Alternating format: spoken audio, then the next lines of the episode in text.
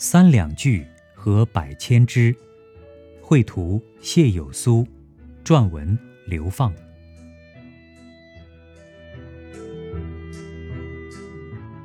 在网上搜索画中的题词，一枚只需三两句，赏心不厌百千枝。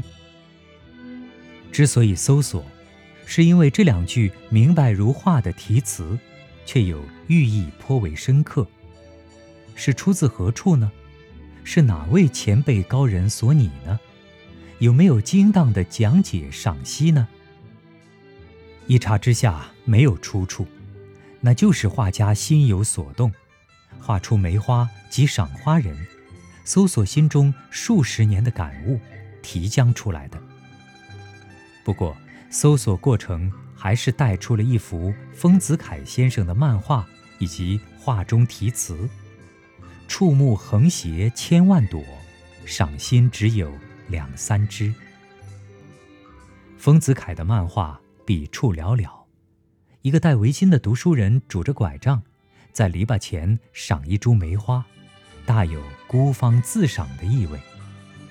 画中的意思是：这个世界这么大，这么多，我不贪，不是我的我不要，是我的自然不会走脱。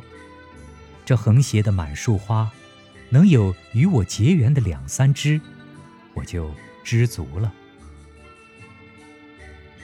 有苏的话，更多融入了今人的困惑和忧伤，似乎是明白，太多的溢美其实未必可靠，也未必真实。有那么三两句真心话，就值得终生铭心不忘。我明白。他说的主要是艺术追求。一个有思想的艺术家，在物质上是不应该过于贪婪的。